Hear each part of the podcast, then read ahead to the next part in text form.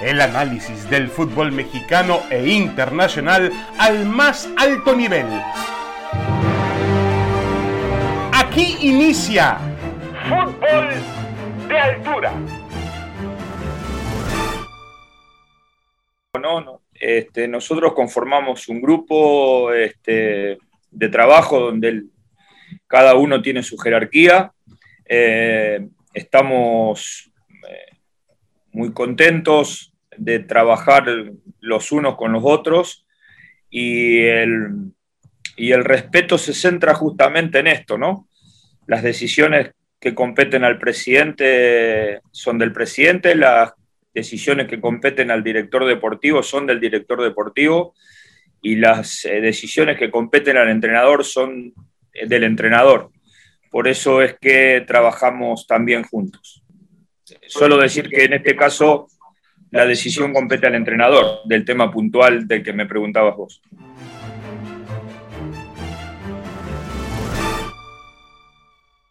Damas y caballeros, bienvenidos, bienvenidos. Esto es Fútbol de Altura. Aquí estamos en este podcast de ESPN junto a Paco Gabriel de Anda, quien saludo con mucho gusto. Paco, ¿cómo estás? Muy, Muy bien, David. Buenas, bueno, buenos días, buenas tardes, buenas noches, no importa qué hora escuche usted el podcast. Un abrazo, un saludo a Roberto Besunco, que no pudo estar con nosotros hoy, tenía algunos problemas con la, con la garganta, se está este, guardando un poquito y, y, bueno, ya estará con nosotros de regreso la próxima semana. Tenemos varios temas, el, eh, quizá el que más ha llamado la atención en esta semana, que tendrían que ser otro, por supuesto, el tema de la final de la CONCACAF que ya estaremos tocando, o la actuación de esta selección mexicana, eh, vamos a llamarle así, una selección mexicana joven, una selección mexicana de cantera, que va a afrontar un partido más apegado a intereses comerciales que deportivos en, en Charlotte. Pero eh, volvió a animarse el asunto de Javier Chicharito Hernández a partir de una entrevista que da John de Luisa en Telemundo al compañero periodista Miguel Gurwitz, donde establece que hubo intereses eh, personales que antepuso el futbolista o que habría antepuesto Javier Hernández por encima de los intereses colectivos eh, que finalmente afectaron el tema, pero que dice John de Luisa que el jugador no está vetado y que la decisión fue total y absoluta de Gerardo Martino. Un poco más tarde, desde Estados Unidos, desde Charlotte, el Tata Martino, eh, sin mencionar el nombre de Chicharito, dice en referencia al tema que me pregunta el periodista, pues yo diré que eh, yo tomé la decisión y, cada quien tiene su función dentro del fútbol mexicano y obviamente también apegado siempre a un sentido deportivo, futbolístico. Em, aquí me parece muy claro, eh, Paco Gabriel de Anda, que Javier Hernández está vetado. Y yo creo que de esta situación lo único que para mí se desprende es que pierden todos, pierde el futbolista, pierde la selección, pierde la federación y también pierde el aficionado, al no, poder, al no poder contar en un equipo, en una selección nacional, con un jugador de las condiciones históricas y legendarias de Javier Hernández. Y también pierde el futbolista, obviamente, eh, que no va a poder cerrar su brillante carrera en un mundial con la selección mexicana. ¿Qué opinas del tema, Paco? David, gusto saludarte. Eh, un abrazo a la distancia. Bueno, eh, mira, sucedió en algún momento con Raúl en, España, ¿no? Eh, con Aragonés. Aragonés no lo llama y Raúl hizo de todo, ¿no? Hizo de todo, inclusive buscó una entrevista con él, se reunieron, comieron y, de todo, y Aragonés no lo llamó. Bueno, pero esa selección ganó la Euro del 2008 y posteriormente con Del Bosque el, Mundial y otra Euro en el 2012. Entonces se justifica plenamente lo que hizo Aragonés. Aquí, aquí el tema, más allá del resultado, sí termina siendo, pues, eh, para mí también está claro que hay un veto, está claro, está claro. Lo que pasa es que es una palabra muy fuerte y, hoy en día no se puede utilizar, no la va a utilizar ni el Tata ni John de Luisa, pero sí podrían ser un poquito más transparentes al decir, mira, hubo una indisciplina grave, Javier Hernández fue avisado, él sabe de qué estamos hablando y no lo vamos a llamar. Y yo creo que ahí, ahí se acaba todo, ¿no? pero, pero siempre dejan abierta una puerta. El chicharito diciendo, yo estoy listo para regresar, yo quiero regresar, como eh, diciendo el Tata Martino, yo tomo las decisiones, y John de Luisa también ah, dejando abierta la posibilidad de que, de que hay un veto o de que está el Chicharito hizo algo indebido, pero que la decisión la toma el Tata Martino. En fin, no termina por estar muy claro y eso nos alimenta a la gente que estamos en los medios de comunicación. Para mí sí, está claro que él cometió algo indebido, una indisciplina o algo que no le gustó a la gente de la federación, al propio Tata Martino, y no lo van a volver a llamar. No, de acuerdo, de acuerdo, de acuerdo. Y mientras, digo, yo, yo antes decía que mientras esté el Tata Martino, pero no, no, ni siquiera es eso, ¿eh? Yo creo que es un asunto que tiene que ver incluso con la propia Federación Mexicana de Fútbol y con el propio John de Luisa, porque ya de Luisa insisto, en esta entrevista habla de que el jugador había interpuesto algunas condiciones personales por encima de las colectivas. Deja todo muy abierto, no sabemos si es un tema que tenga que ver con una petición en asuntos de cancha, en asuntos de fútbol, no lo sabemos, en relaciones humanas. Eh, como tú dices, Paco, nos invita a especular. Y el problema aquí de especular es que eh, podríamos inventar y lastimar muchas cosas. Hoy me preguntaban por la mañana en una radio en Estados Unidos, tú conoces la verdad, ¿qué fue lo que pasó?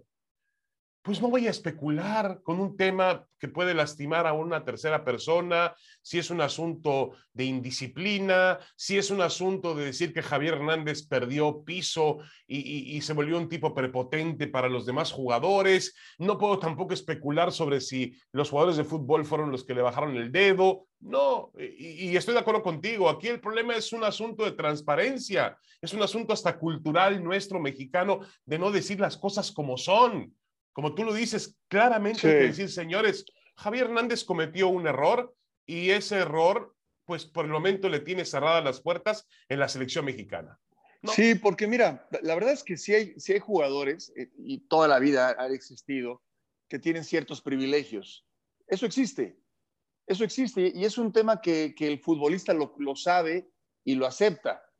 No todos los jugadores son iguales, no lo son hay jugadores que tienen otro, un prestigio o una jerarquía, y entonces hay ciertas, eh, eh, ciertos privilegios. Existe en, en equipos y en la selección. Siempre ha sido así. Aquí va más allá. Aquí va más allá.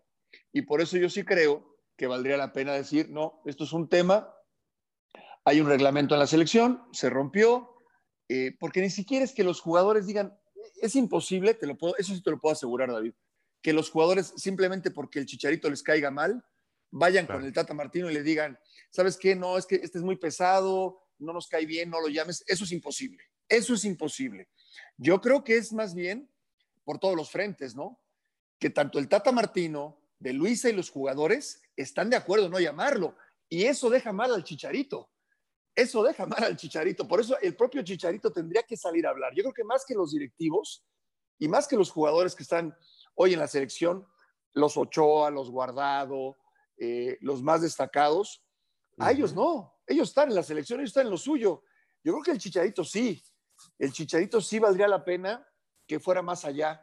Y, si él no sabe qué está sucediendo, que hablara con el Tata. ¿Qué pasa? Pues mira, no, ¿sabes qué? Por esto y esto y esto. Ah, perfecto, muy bien. Yo sí creo que aquí en este caso, el más interesado en que todos sepamos qué es lo que sucede es el Chicharito. Sí, de acuerdo, pero también puede ser que haya un tema de orgullo, no lo sé, no, no, no, no, que a veces este, mm, en, en, la cabeza humana eso existe y, y, obviamente yo entiendo que él es el principal afectado. Bueno, no sé si sea el principal afectado, porque al final del día, eh, a ver, habrá que valorar esto, eh, Paco, la selección mexicana también pierde sin Javier Hernández.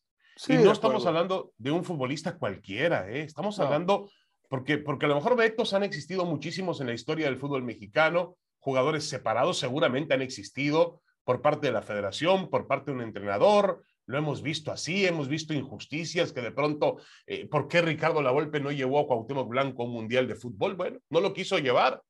Eso también fue de alguna manera un, un veto, porque no había una justificación deportiva que en ese momento te dijera que eh, la Volpe tenía que llevar a otro futbolista y no a Cuauhtémoc Blanco. Y Javier Aguirre prefirió al Conejo Pérez que a Ochoa en el 2010. Sí, sí, sí. sí, ¿No? De acuerdo, de acuerdo. Eh, y, así es. el Tato Noriega también en algún el Mundial del 2002, si no me equivoco, estaba en un gran momento y no le, no, no, no, no le parecía un futbolista. Pero bueno, a, lo mejor esos no llegan a ser vetos, son, son considera a veces hay también consideraciones, gustos del entrenador. Aquí sí, hay una situación de que Javier Hernández está haciendo goles en la MLS y es un futbolista de selección, no tenemos la duda de ello. Sí, está vigente, y está vigente y, y yo lo veo en la MLS semana a semana y es un, y es un futbolista que, que, lo quisieras tener en la selección. O sea, lo ves, lo ves, es un tipo que empuja, es un tipo que, que bueno, a, la distancia, eh, eh, yo te diría que es impecable, ¿no? A la distancia. Yo lo que veo es un tipo Que, que, hace grupo, los compañeros lo quieren, es un tipo que inquieta al defensa rival. No lo conozco más allá de eso, no lo conozco. Honestamente, a mí sí me gustaría saber, a mí sí me gustaría saber qué es lo Me queda claro que el Tata no lo va a llamar, y el, y, el Tata va a llegar a Qatar. Entonces el Chicharito no va a ir a Qatar, es así, es una ecuación muy sencilla. No va a llegar otro técnico, va a ser el Tata y el Tata no lo va a llamar. Y hoy más que nunca no lo va a llamar. El Tata, el Tata ya tiene su prestigio asegurado, ya tiene una trayectoria, el, al Tata no le va a temblar la mano. Eso te lo puedo asegurar. No, y yo lo que me temo, eh, Paco, es que no solamente sea una decisión del Tata, sino que ya veo que es una decisión que va más allá después de escuchar a John de Luisa, yo creo que también la decisión tiene que ver con, cuestiones federativas, con cuestiones del propio Gerardo Torrado, de, las elecciones mexicanas, de algún tipo de cuestión que, insisto, podemos especular en muchísimas cosas, pero, pero ¿para qué? De pronto vamos a caer que si las fiestas, que si las mujeres, que si el bar, que si la concentración, que si esto, que si lo otro. A ver, es especular únicamente en el asunto. Em, la verdad, a mí también eh, este tema me lleva a una situación realmente de, reflexión. Paco, no sé qué opinas tú, porque para mí la historia de Javier Hernández es casi un cuento de hadas. La manera en la cual llegó a un equipo como el Manchester United, eh, bueno, obviamente desde su nacimiento en Chivas, cómo Jorge Vergara lo transfirió directamente, lo llevó con Sir Alex Ferguson, lo puso en su oficina y dijo, va a ser jugador del Manchester United.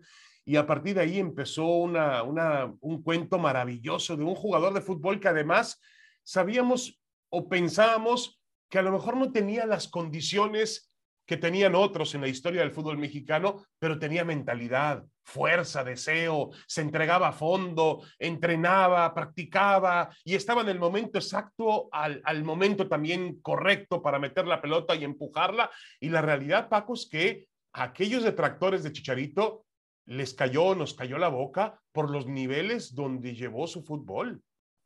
Sí, inimaginable, inimaginable, porque e, es cierto lo que mencionas, no, no, era, era destacado en Chivas, fue campeón de goleo en Chivas, compartió el título con 10 goles, pero no te lo imaginabas en el Manchester United de ninguna manera.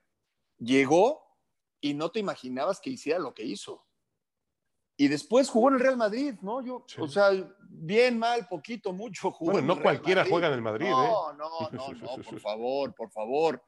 Y, y así le podemos seguir es el, goleador histórico de la selección nacional, por donde han pasado, imagínate, pues el que tú me digas, desde Luis García, Borghetti, Hermosillo, Hugo Sánchez, Hugo Sánchez, y, etcétera, etcétera. Y él es el máximo goleador. Entonces, por donde lo veas, sí sería triste que en su último, porque no va a jugar otro mundial después de Qatar, eh, que por un tema que no se pudiera destrabar, quede fuera de la selección.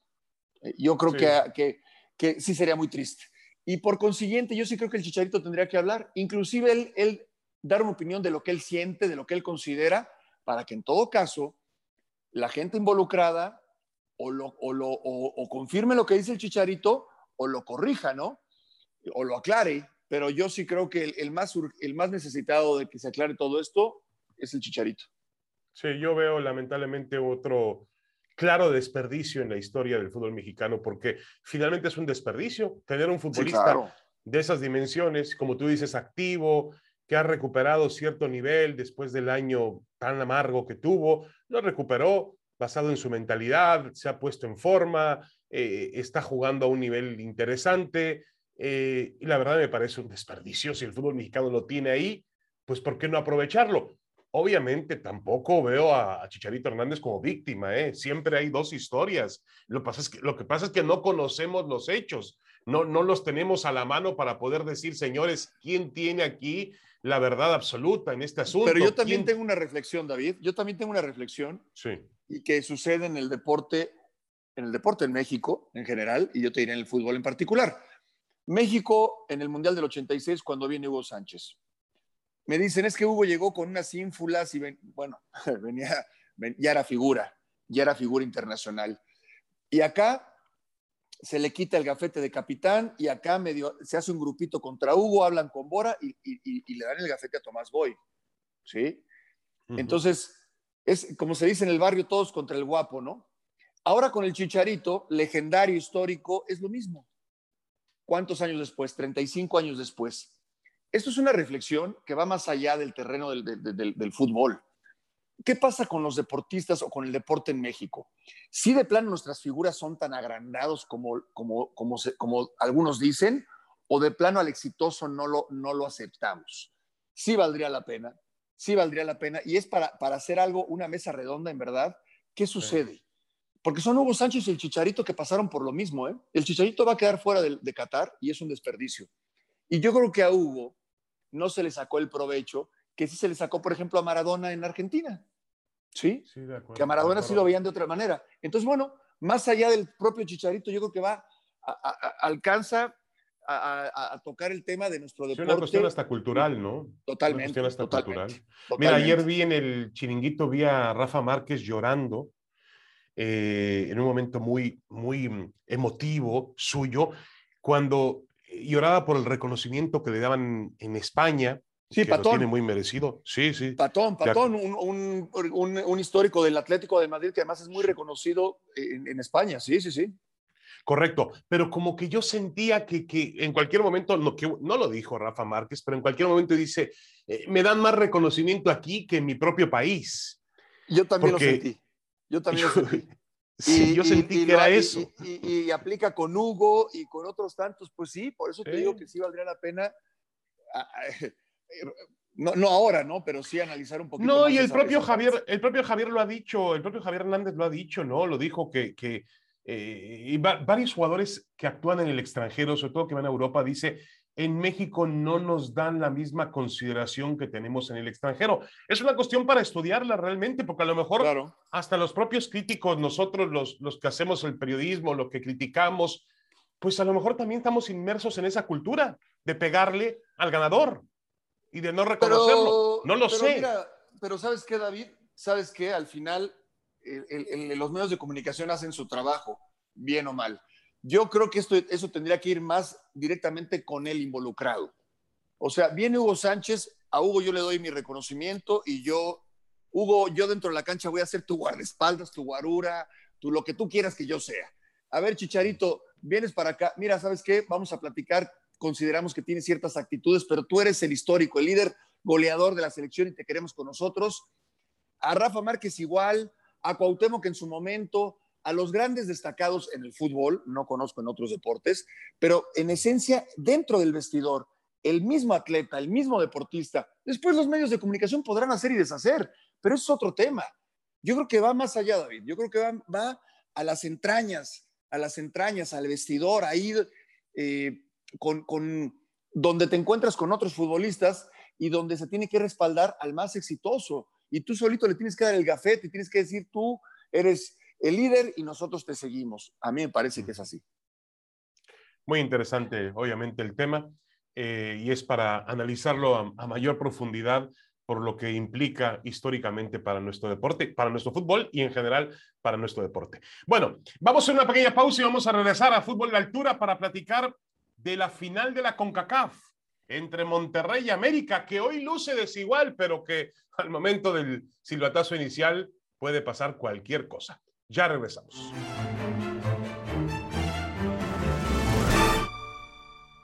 Estamos de regreso en Fútbol de Altura. Aquí estamos junto a Paco Gabriel de Anda. Roberto Mosjunco no nos puede acompañar esta semana, ya estará de regreso muy pronto. Le mandamos un, un abrazo a Roberto. Eh, tenemos, eh, Paco, la final de la CONCACAF, un evento que de ninguna manera hay que despreciar. A mí me da mucho gusto que los clubes mexicanos después de, de, algunos años, ya, ya tampoco es algo nuevo, pero ah, como que han valorado un poco más esa exposición internacional a través del torneo del área, obviamente al, al dejarse México de la Copa Libertadores, de la Copa Sudamericana a nivel de clubes, pues le ha dado más importancia a lo que significa ganar la CONCACAF por el premio también que otorga, no solamente, antes me acuerdo que era un trofeo y que yo me acuerdo que cuando eh, en mis tiempos de juventud, pues los equipos mexicanos iban y ganaban la CONCACAF y nos enterábamos a veces, o iban con un equipo alterno y enfrentaban al Robin Hood y a este, al otro, ganaban el partido, regresaban y ni nos enterábamos. Hoy el boleto para el Mundial de Clubes es muy preciado y la distinción de ganar la Liga de CONCACAF. El América habla hoy, y también Rayados, de un doblete, eh, como se habla en el fútbol europeo, de ganar eh, pues los torneos más preciados que tiene un club por delante. Eh, ¿Tiene esa importancia, la vez así, Paco, para Rayados y para América, este primer duelo? Y además es un duelo a matar o morir en una sola noche en el Estadio de Monterrey. Sí, sí, así lo veo. Así lo veo por lo que ya comentas. A mí me tocó en varias ocasiones jugar ese torneo y, era intrascendente. Inclusive en, alguna, en una sola sede se jugaban dos semanas o, diez días eh, y, era intrascendente, irrelevante. Hoy, hoy no, hoy sí, porque no solamente es el Mundial de Clubes, sino que es una, es una final. Yo y me para América... un, partido en el Coliseo de Memoria, yo te entrevisté al final. sí, sí, sí, sí. Que, Terrible. le dolió mucho al Pachuca ese partido. Claro. A Javier Aguirre era el entrenador. Sí, sí, sí, sí, terrible, terrible. Nos, nos, ganó el Olimpia de Honduras, si mal no recuerdo. Sí, sí, este, y luego otro partido en el azul, Pachuca contra Morelia, a un solo juego, también campeones de CONCACAF, pero, pero no había premio para ir al, a jugar un Mundial de Clubes, ni mucho menos. Eh, sí, sí, sí. Y en, este caso, imagínate para Javier Aguirre, su Monterrey con cuatro derrotas consecutivas, el perder en tu estadio, en tu estadio frente al América, una final. Pues bueno, la verdad sería lapidario, sería, sería eh, determinante. Y para América, que yo lo veo como un candidato para la, para la liga, eh, y a Monterrey también, ¿eh? Y a Monterrey lo sigo viendo los dos como candidatos. Pues para América, el, el, el, perder, pues entonces va a, de alguna manera los detractores de América van a decir, ah, ahí está Solar y sí, muy bien, y en la liga, pero en una final no la ganó. claro, claro. Y argumentos sobrarán para una y otra cosa. Entonces, lo sabe Javier Aguirre, lo sabe Solari. Si es un momento determinante, ¿eh? No definitivo, porque vendrá la liga, los dos van a entrar a la liguilla y tendrán la posibilidad de pelear por el, por el título, pero, pero sí, yo creo que puede ser un punto de inflexión, ¿no? Y, y, te puede marcar el rumbo de, para la recta final del torneo de liga. Sí, sí, sí, de acuerdo. En, en, en ambos, eh, eh, en ambos sentidos, tanto en el, para el América como para Monterrey, es un partido muy importante. Eh, revisábamos las estadísticas, Paco, lo del América realmente y de Solari en el año calendario es asombroso. En el torneo regular acaban de romper la marca de más puntos conseguidos en la historia para un equipo en torneos cortos. Son 72 puntos entre los dos torneos.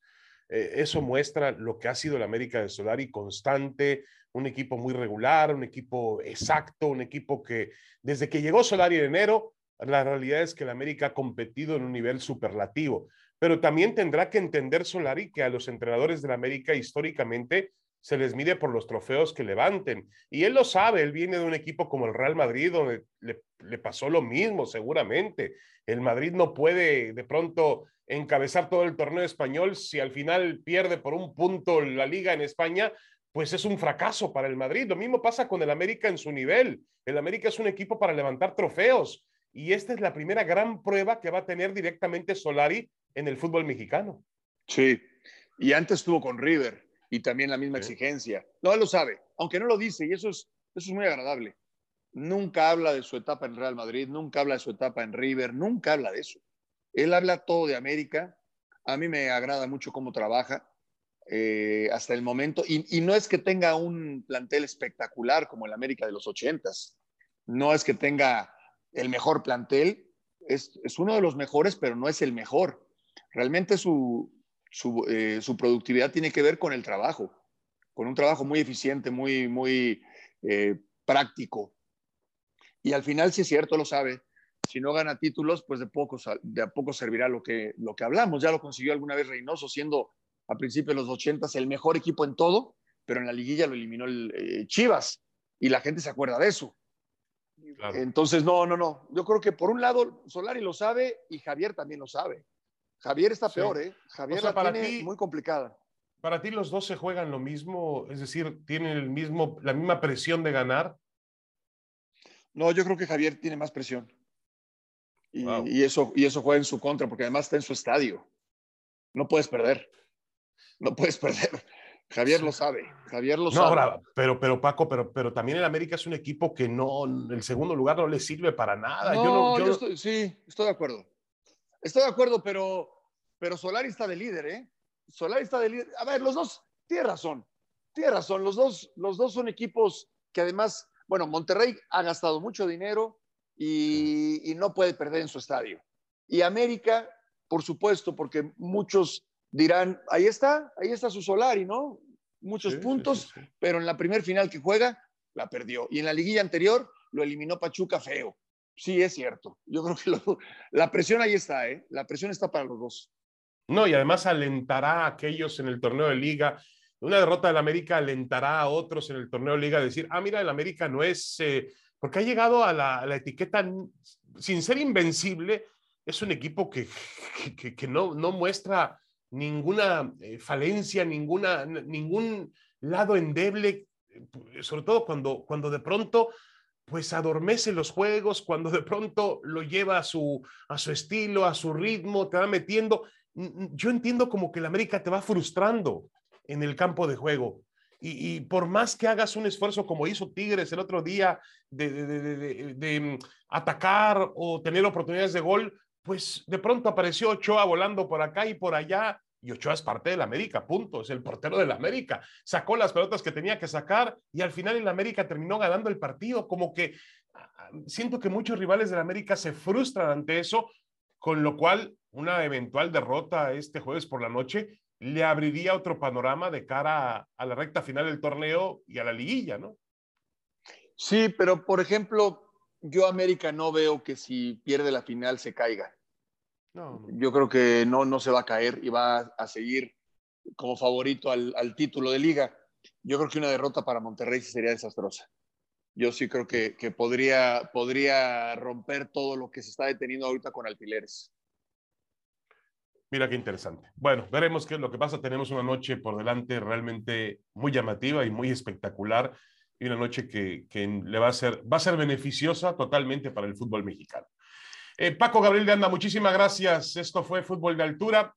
Eh, la próxima semana lo esperamos ya con los tres, con Roberto Huesjunco de regreso aquí en este podcast. Un abrazo, Paco, saludos. Gracias, David, un abrazo. Esto fue Fútbol de Altura. El análisis del fútbol mexicano e internacional al más alto nivel